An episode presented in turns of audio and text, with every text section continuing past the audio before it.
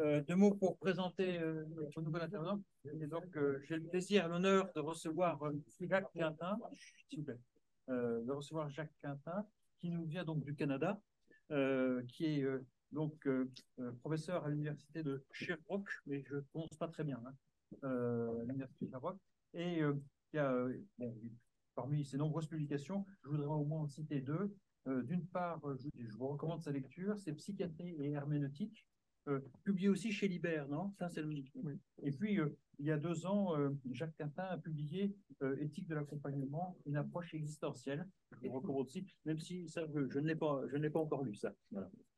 Un grand merci euh, pour euh, euh, ta venue, pour cette intervention. Euh, et euh, juste avant de te donner la parole, je la donne à Jean-Jacques qui voudrait dire quelques mots auparavant.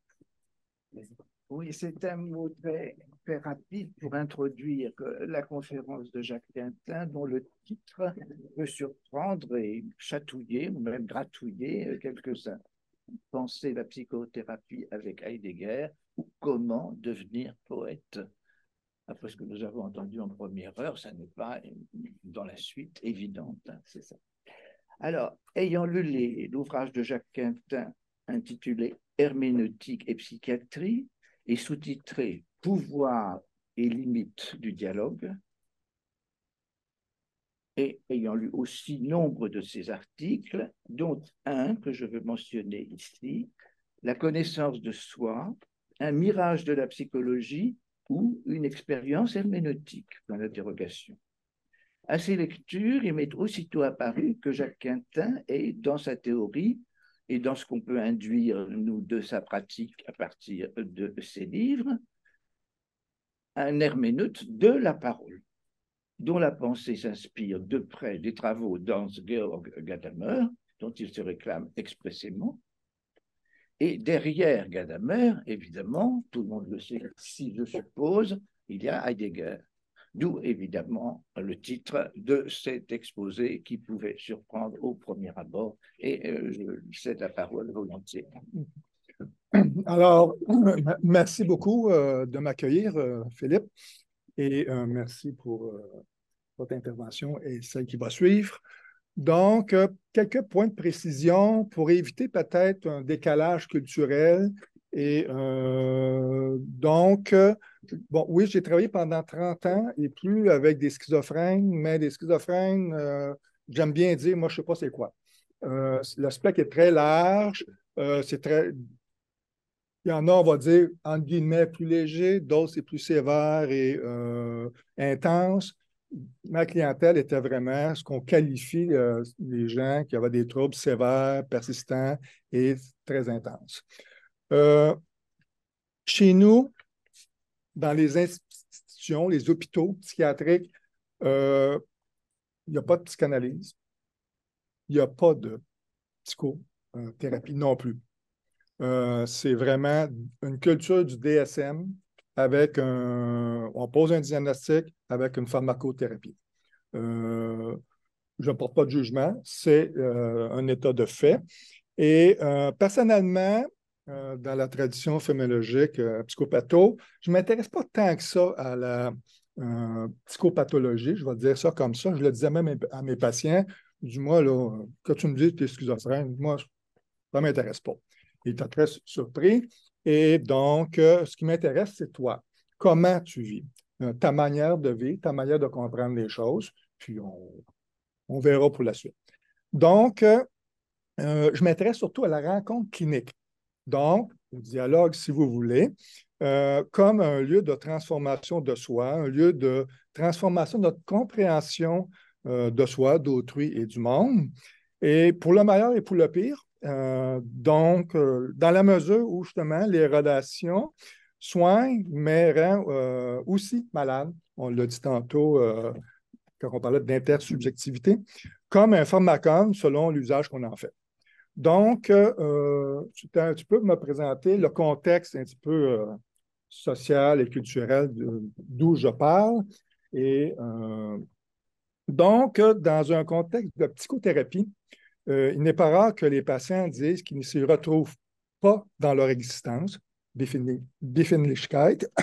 ou que, ou que les psychothérapeutes disent un peu la même chose en disant qu'ils commencent à s'y retrouver euh, dans les propos tenus par le patient.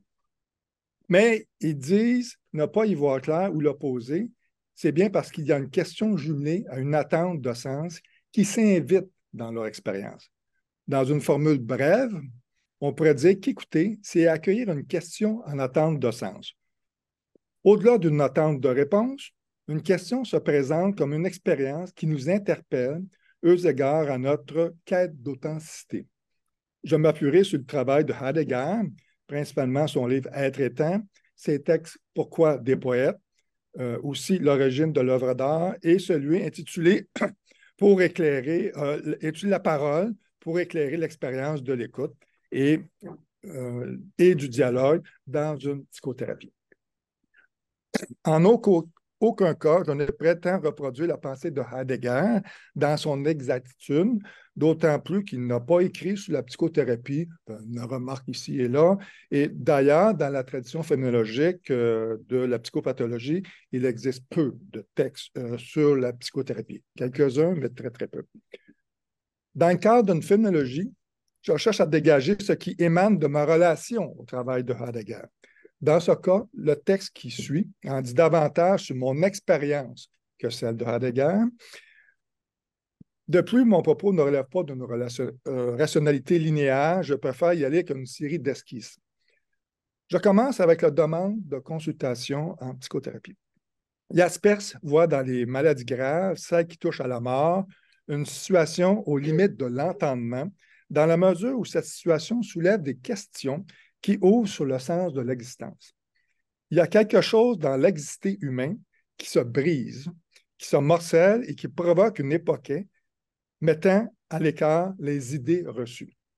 Cette situation devient un objet philosophique lorsqu'elle devient une question pour l'être humain. D'ailleurs, il n'est pas rare de constater chez les personnes en fin de vie, peu importe l'âge, d'être saisies par des questions de fond, des questions qui interrogent l'existence dans sa totalité comme qui suis-je, qu'est-ce que je peux faire de ma vie euh, avec le peu de temps qui me reste. Il n'en va pas autrement avec certaines maladies chroniques et certains troubles mentaux, principalement durant la période prodromique. Dans ce cas, on peut dire que ce n'est pas la personne qui pose des questions sur une base volontaire. La personne se présente plutôt comme le lieu d'une question. Elle est une caisse de résonance où s'exprime ou prennent forme des questions de nature existentielle et existentielle. Être, c'est questionner, mais c'est surtout être questionné par une question. Il ne s'agit pas, enfin, il s'agit plutôt de jouer avec le génitif. La question de l'être, c'est aussi l'être qui questionne. Ces questions où il n'en va de notre propre existence ne se présentent pas seulement lorsque l'être humain est au pied du mur. La demande de consultation en psychothérapie est représentative de ce malaise au cœur de la condition humaine. La personne consulte pour diverses raisons, mais sous ces motifs, il y a un constat qu'elle est travaillée par l'écart en ce qu'elle vit dans le présent et ce qu'elle imagine pouvoir devenir. Pour reprendre les termes de Heidegger, la personne éprouve le sentiment que sa vie manque d'authenticité, qu'elle passe à côté de quelque chose d'essentiel sans savoir exactement ce qu'est, ce que c'est. Elle attend un appel de la conscience à devenir ce qu'elle pense être son chemin de vie. Je le précise dès maintenant, écart impossible à combler en raison de la temporalité, mais qui sauve l'être humain de toute réification. Cette situation appelle à exercer un regard phénoménologique qui consiste, selon Heidegger, à faire apparaître l'inapparent. Quelque chose se donne dans l'apparaître, le non manifeste. Je souhaite montrer que si le non-manifeste parvient à se montrer, c'est en partie grâce à l'écoute de notre conscience, travaillée par l'écart entre le est et le pouvoir-être. Le soi n'existe pas en soi, il se découvre dans une relation à l'indéterminé, à l'infini, à la mort, aux questions de fond sur son devenir. Le soi, c'est un cheminement par la réappropriation de l'écart Tantôt, on parlait de dissonance. Moi, j'entendais écart en ce qu'il fut, ce qu'il vit présentement et ce à quoi il aspire. La figure d'Ulysse donne un aperçu de la condition humaine, quitter la vie présente, même confortable et prospère, pour une autre vie. Encore une fois, il y a un écart entre la vie que l'on mène présentement et celle qui mériterait d'être vécue ou celle qui donne à penser. Cet écart est vécu comme une question éthique. Que dois-je faire de ma vie? Il y a donc une souffrance ontologique qui transcende nos souffrances psychologiques liées à nos histoires personnelles. C'est le constat que la personne n'est jamais entièrement elle-même. Il y a une inadéquation entre l'être présent et le possible. Il y a une crise. On peut donc affirmer que l'herméneutique, principalement dans le cadre d'une psychothérapie, consiste à faire parler les, les questions et à défaire les réponses préfabriquées. Par conséquent, les questions disposent d'un pouvoir d'évocation qui nous entraîne à écouter au-delà des éléments factuels. Il y a donc plus de vérité dans une question que dans les réponses, car les questions sont révélatrices de la condition humaine. Elles révèlent ce qui agit dans toute expérience humaine, souvent à notre insu. L'enjeu consiste à éprouver et à reconnaître comment une question peut avoir un effet sur nos propres expériences de vie. En ce sens, il n'est pas surprenant qu'on dise que dans tout être humain se cache un philosophe. Se mettre à l'écoute des questions qui travaillent l'être humain sur son identité et son devenir devient la manifestation première d'une pensée philosophique. De son côté, le rôle du philosophe, voire éventuellement du psychothérapeute, ne consiste pas à forcer le dévoilement, c'est-à-dire ce qui cherche à se dire chez autrui. Son rôle consiste à remettre l'individu sur le chemin du questionnement qui est le sien afin de l'aider à enrichir, j'insiste, enrichir sa propre compréhension. Chaque être humain porte en lui cet héritage de questions qui nous vient de la nuit des temps et des profondeurs de l'âme, toujours présent, même si les occasions se font rares pour les actualiser. Kant, probablement que vous le savez, dans sa préface de, la première édition de la critique de la raison peu, euh, débute en disant que la raison humaine a cette destinée singulière, dans un genre de ses connaissances, d'être accablée de questions qu'elle ne saurait éviter, car elles lui sont imposées par sa nature même, mais auxquelles elle ne peut répondre parce qu'elles dépassent totalement le pouvoir de la raison humaine. On peut alors dire que l'âme est anima naturalitaire philosophia.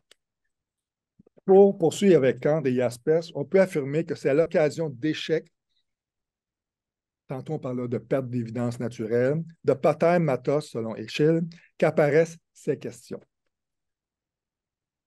Qu'en est-il de la consultation en psychothérapie? Philosophie, telle que présentée dans la figure de Socrate, est un dialogue sur des questions. Il n'en va pas autrement dans l'espace thérapeutique. Cependant, ces questions sont souvent implicites. Elles sont enfouies dans les discours portés par des évidences le philosophe et le psychothérapeute écoutent attentivement ce qui cherche à se dire dans la parole.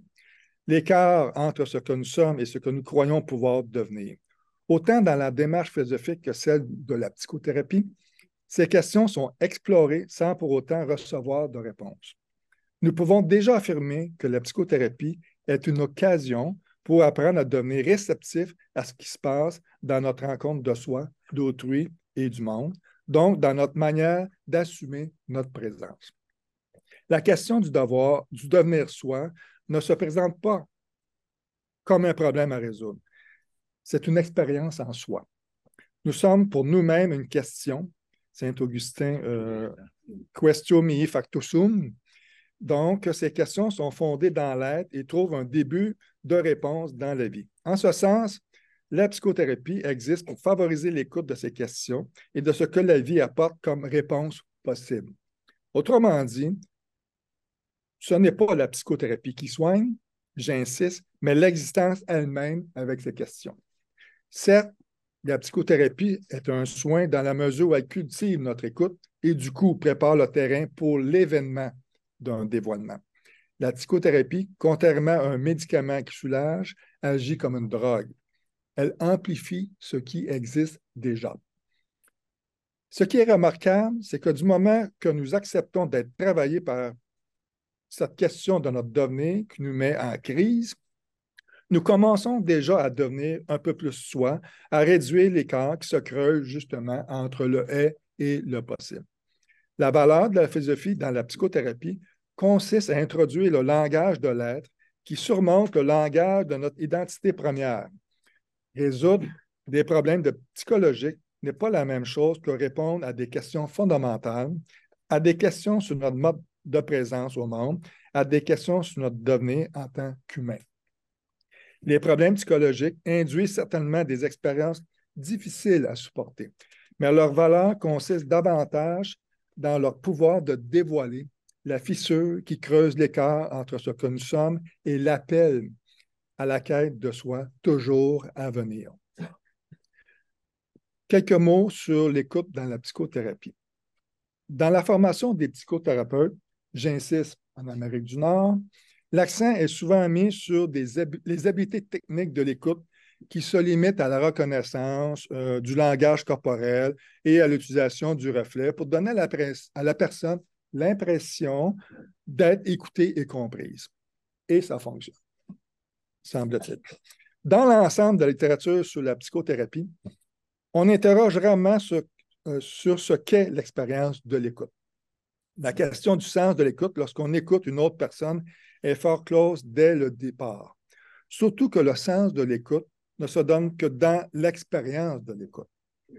Dès lors, s'il y a une question, c'est celle de savoir comment l'écoute nous sort de notre moi social ou de notre ego, comment elle nous transporte et nous ouvre sur quelque chose d'indéterminé, comment elle opère le passage d'une compréhension première à une compréhension seconde ou à une compréhension élargie.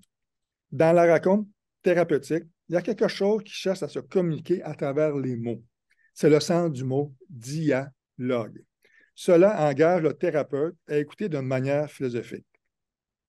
L'écoute ne relève pas d'une technique.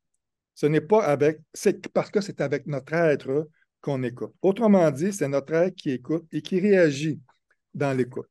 Si l'écoute est médiatisée par des questions qui s'approprient l'écart entre notre compréhension première et notre compréhension seconde de soi, il y a le danger de reprendre des questions standardisées qui ne font que renforcer la posture professionnelle apprise. Une question authentique est celle qui dévoile une dimension de expérience d'être au monde inattendue et inouïe. Une dimension qui se donne au départ sans mots, même si toujours dans un horizon d'intelligibilité, c'est-à-dire langagier. Ce que les mots de la personne révèlent ne sont pas ses pensées et ses, et ses émotions, consciente ou inconsciente, mais la patience avec laquelle elle endure, c'est le sens du mot patient, la pression de son être à devenir soi, c'est-à-dire à devenir à soi. Prêter l'oreille à la manière qu'une personne écoute signifie écouter dont les mots traversent son existence et la transforment.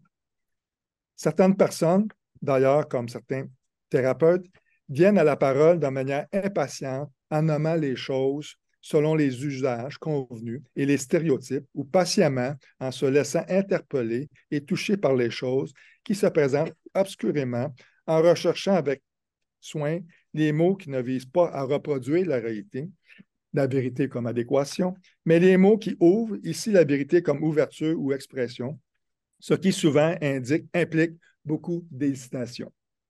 Par conséquent, une relation thérapeutique où on assisterait, où on assisterait un échange verbal où ni le thérapeute, ni la personne en thérapie n'hésiterait sur les mots, ne ferait que reproduire ce qui est attendu dans l'espace public, la sphère du on ou du bavardage, c'est-à-dire du discours ambiant, même s'il s'agit d'un discours professionnel. C'est lorsque nous cherchons nos mots que nous nous approchons d'une posture féminologique.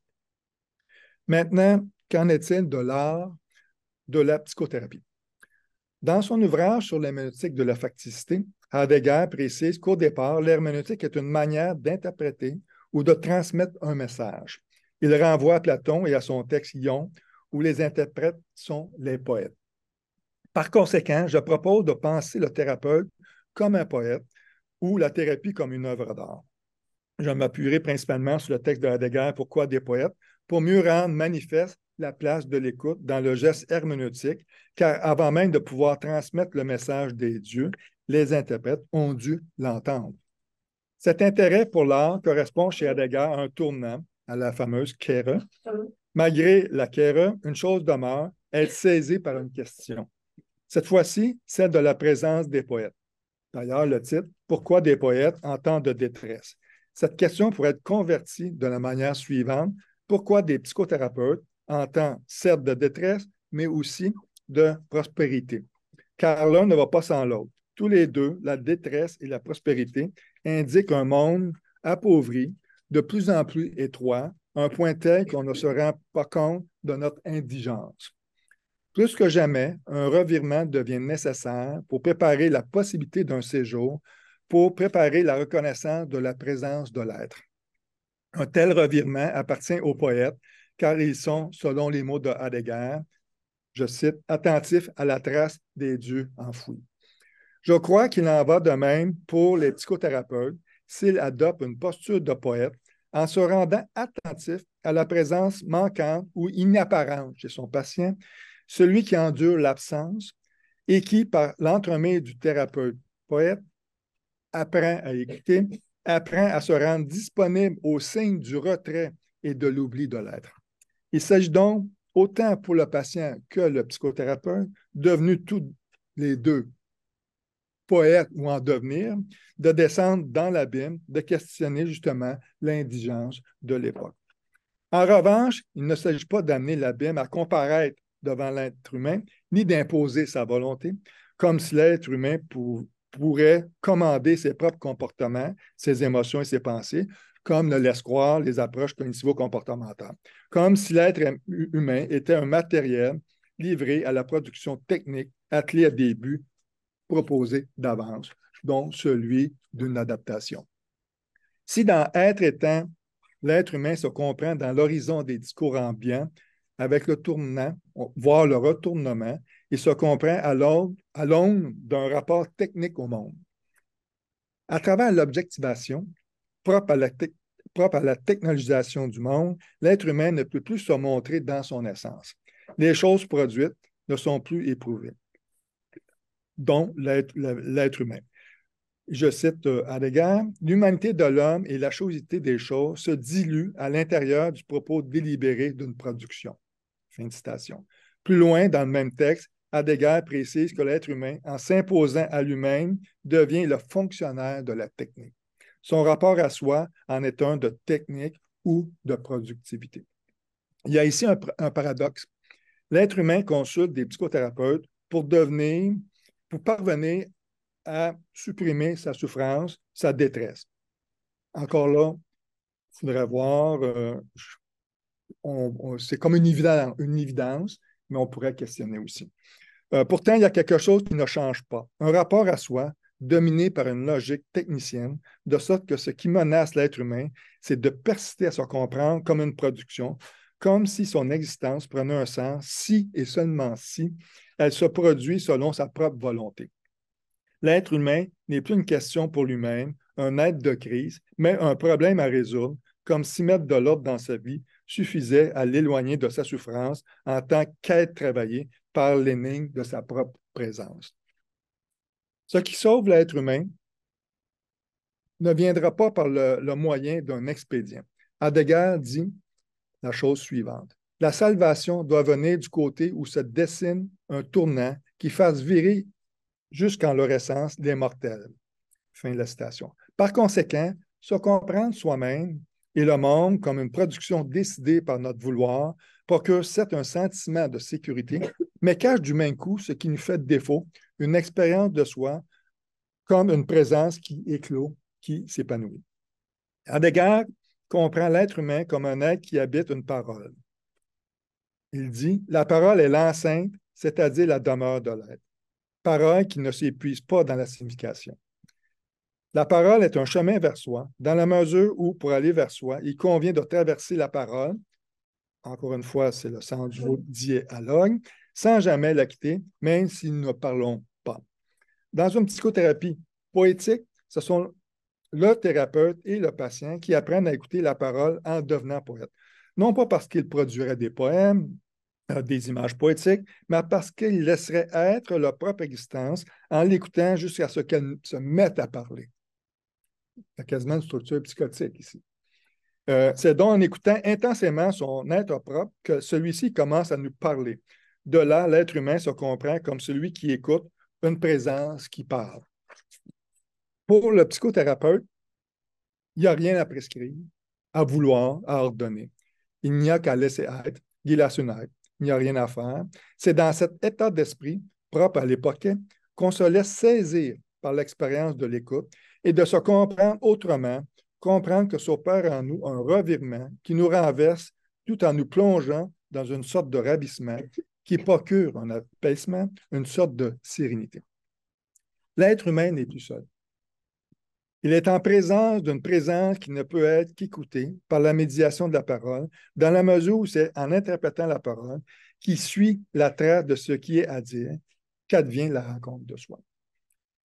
Si tel est le cas, nous n'avons jamais fini avec notre parcours thérapeutique. Exister, c'est être en, en thérapie, c'est prendre soin et se mettre au service d'une présence ou d'un appel qui tend à se dérober derrière le bruit du monde. C'est un travail constant de jugement pour discerner ce qui s'approche et s'éloigne du dévoilement de notre être en tension entre ce qu'il croit être et possible de devenir. Il convient alors de ne pas supprimer la détresse ou la crise, car c'est celle-ci qui nous indique qu'il y a quelque chose d'autre à venir. La détresse sauvera l'être humain de lui-même. Alors, entrer en psychothérapie, c'est consentir à la détresse et à la cultiver. Cela devient possible si le psychothérapeute est poète, un être exposé à la détresse et qui la cultive en posant la question du devenir humain et son appartenance au destin de la nuit du monde. Le psychothérapeute et le patient, poétiquement, ils sont sous la traite de ce qui pour eux est à dire. Tous les deux deviennent ce qu'ils sont lorsqu'ils écoutent en poète. S'il y a une portée historiale de l'œuvre d'art, il n'en va pas autrement, autrement avec la psychothérapie si celle-ci dit et cultive la détresse. Alors, l'art comme métaphore de la psychothérapie. Autrement dit, je souhaite poursuivre en développant le lien entre l'art et la psychothérapie à partir de la conférence de Heidegger sur l'origine de l'œuvre d'art. On pourrait, par analogie, voir dans la relation psychothérapeutique la production d'une œuvre d'art, quelque chose dans lequel le patient comme le psychothérapeute artiste peuvent se reconnaître en raison de la lumière jetée sur ce qui cherche à se dire. Si nous poursuivons l'analogie, nous nous demanderons d'où la, psychothérapie, comme une œuvre d'art, tire-t-elle son origine, c'est-à-dire son essence. Selon l'idée commune, la psychothérapie surgit de l'activité du psychothérapeute. Il n'y a pas de psychothérapie sans psychothérapeute. Ne dit-on pas par ailleurs que c'est la personnalité du psychothérapeute qui fait la différence entre tous les modèles de psychothérapie? Selon une démarche phénoménologique, nous pouvons dire qu'il n'y a pas de psychothérapeute sans un engagement dans une activité de psychothérapie. S'il y a des psychothérapeutes, si ceux-ci sont ce qu'ils sont, c'est en raison de la psychothérapie comme activité. Nous ne pouvons pas séparer la psychothérapie du psychothérapeute et vice-versa. L'un et l'autre dépendent de l'un et de l'autre. Il y a interdépendance et co-appartenance. En fait, il faut être trois minimalement pour qu'il y ait une psychothérapie la psychothérapie comme œuvre d'art, le psychothérapeute comme artiste et le patient en devenir artiste. Je dis trois minimalement. Nous pouvons entendre dans une psychothérapie une polyphonie de voix qui appartiennent à différentes traditions, cultures, expériences et interprétations passées. C'est bien suffisant pour ne pas s'y retrouver et ne pas s'y comprendre. L'art de la psychothérapie se situe probablement là, dans l'articulation ou le tissage des voix pour en faire ressortir une musique, c'est une analogie, c'est-à-dire une œuvre. En ce sens, chacun devient ce qu'il est, psychothérapeute et patient, à travers l'art, la créativité, créativité au sens de découverte. On doit observer que le psychothérapeute, en tant qu'artiste, n'agit pas comme un maestro. Il n'est pas en position de souverain. Il ne fait que poser les conditions pragmatiques pour que surgisse l'art, de sorte Autant pour le psychothérapeute que pour le patient, chacun doit se mettre sous la conduite de l'art, du désir de mettre en musique ou de rendre parlant ce qui cherche à s'exprimer ou à percer la carapace qui obstrue l'ouverture au monde. Nous ne pouvons pas comprendre l'art de la psychothérapie si nous pensons que l'art se situe hors de la psychothérapie, qu'il conviendrait par la suite d'appliquer. Non, l'art de la psychothérapie se trouve dans la psychothérapie elle-même. C'est en questionnant la psychothérapie, c'est-à-dire en se mettant à son écoute, que nous pouvons faire ressortir l'art. La psychothérapie est un phénomène que nous devons comprendre à partir de son propre apparaître.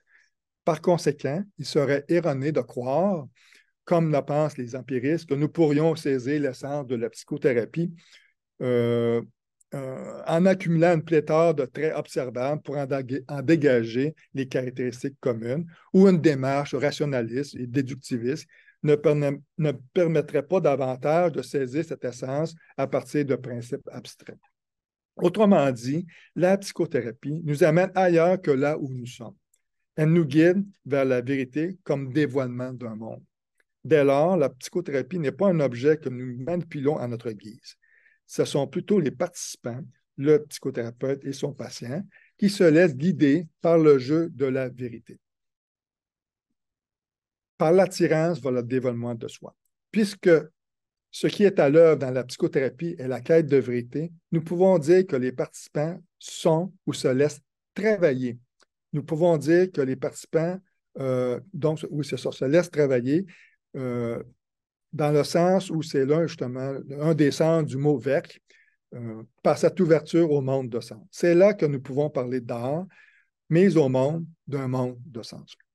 Alors, l'art excusez-moi, l'art n'a rien d'une limitation qui se limiterait à reproduire ce que le patient a déjà vécu où l'enjeu serait de s'assurer de l'exactitude et de la certitude de ces représentations. La vérité de la psychothérapie ne doit pas être comprise selon la définition traditionnelle comme adéquation intellectus ad rem, une concordance entre nos représentations et les objets représentés. La vérité est expressive, ouverture au monde. La psychothérapie devient un lieu d'expression, non pas au sens d'expression de ses émotions, de ses opinions, de ses sentiments, mais au sens d'apparition. Quelque chose transparaît dans une psychothérapie comme dans une œuvre d'art. Quelque chose en ressort et transforme les participants. On peut reprendre l'affirmation attribuée à Ambroise Paré, médecin de la Renaissance, qui dit la chose suivante Je le pensais, soigné, Dieu le guérit.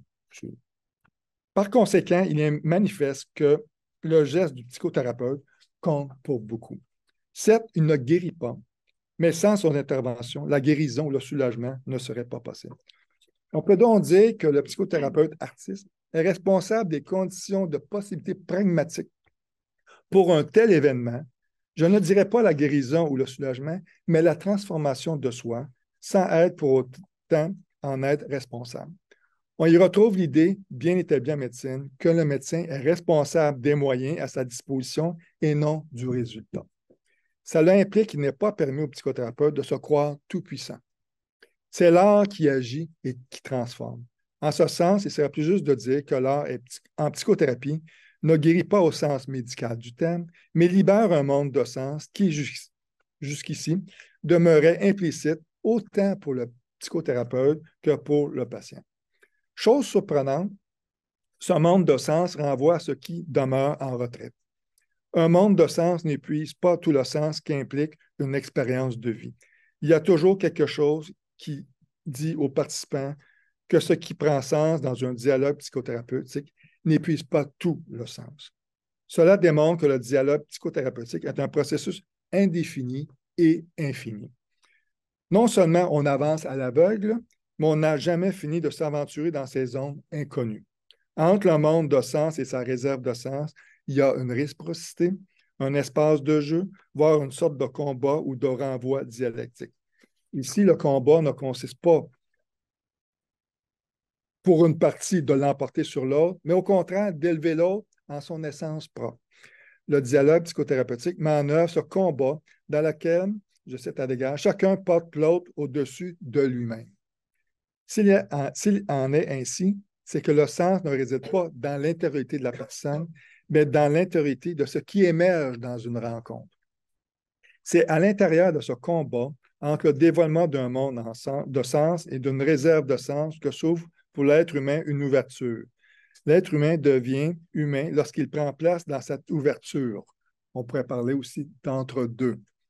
Il ne s'agit donc pas d'amener l'être humain à une représentation exacte de la réalité, mais de le, de le guider vers une ouverture élargie de soi. Ce qui est à l'œuvre dans une psychothérapie, ce n'est pas la connaissance euh, ou une connaissance, mais une pensée, quelque chose qui nous travaille qui nous transforme, qui travaille, je dirais, notre façon de comprendre, de se comprendre, ou un travail sur nos perceptions. Euh, il n'en va pas. Euh, donc, on ne va pas en psychothérapie, si vous voulez, pour se connaître, c'est un peu provocateur, mais pour penser avec un autre ce qui cherche à prendre sens. Pour cette raison, la psychothérapie de nature phénoménologique n'est pas une science ni une technique, mais une philosophie pratique, une praxis qui consiste à faire exister un monde ou à donner un lieu de séjour. Contrairement à la science qui permet de reproduire les mêmes résultats de manière identique, la psychothérapie produit un événement qui n'existait pas auparavant et qui n'adviendra plus jamais à l'identique. Entreprendre un dialogue psychothérapeutique, c'est accepter de tout reprendre à zéro à chaque occasion en mettant en suspens tout ce que nous pensons savoir déjà afin de mieux entendre ce qui cherche à se dire à chaque fois dans une parole nouvelle.